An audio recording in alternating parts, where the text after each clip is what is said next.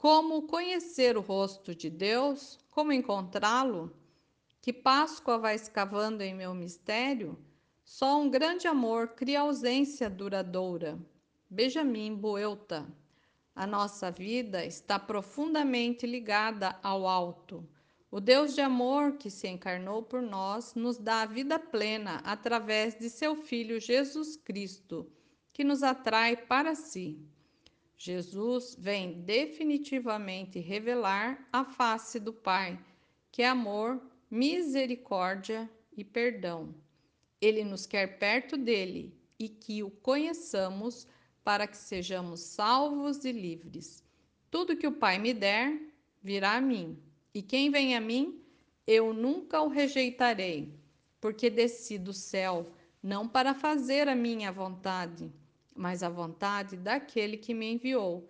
E a vontade daquele que me enviou é que eu não perca nenhum dos que ele me tem dado, mas que eu ressuscite a todos no último dia, porque esta é a vontade do meu Pai.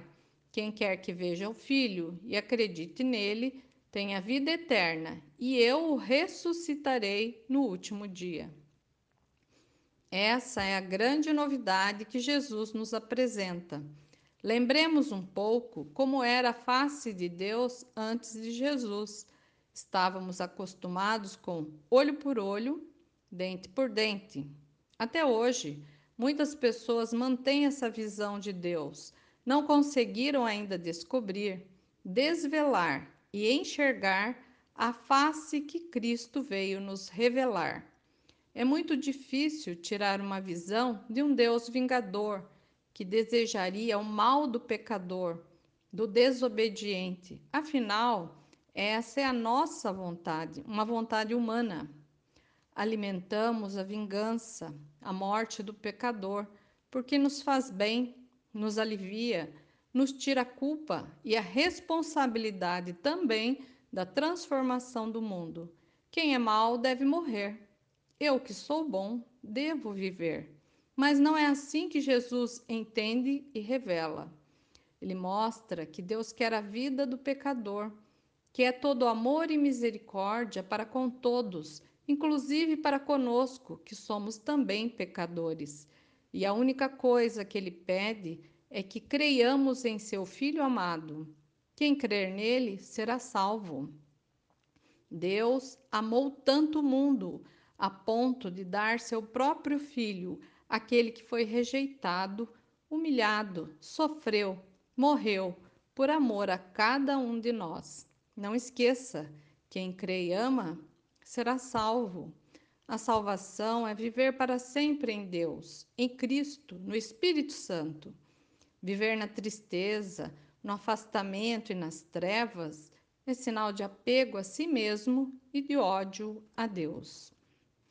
Para meditar Agradeça em um pequeno momento a bondade de Deus em nos dar o seu Filho amado, para que não tenhamos a morte eterna, mas a vida. Coloque-se diante de Deus com este sentimento de gratidão e, ao mesmo tempo, reconheça o quanto Ele pode ser presente em sua vida, fazendo-o instrumento de seu amor. Você se sente amado por Deus ou amado pelos seus? Você se sente instrumento de amor? Você gasta mais energia e tempo amando ou odiando?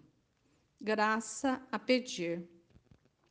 Senhor Jesus, que eu te conheça cada dia mais, que eu conheça a verdadeira face do Pai, aquela que teus gestos nos revelaram, um Deus de amor e misericórdia, que não quer a morte do pecador.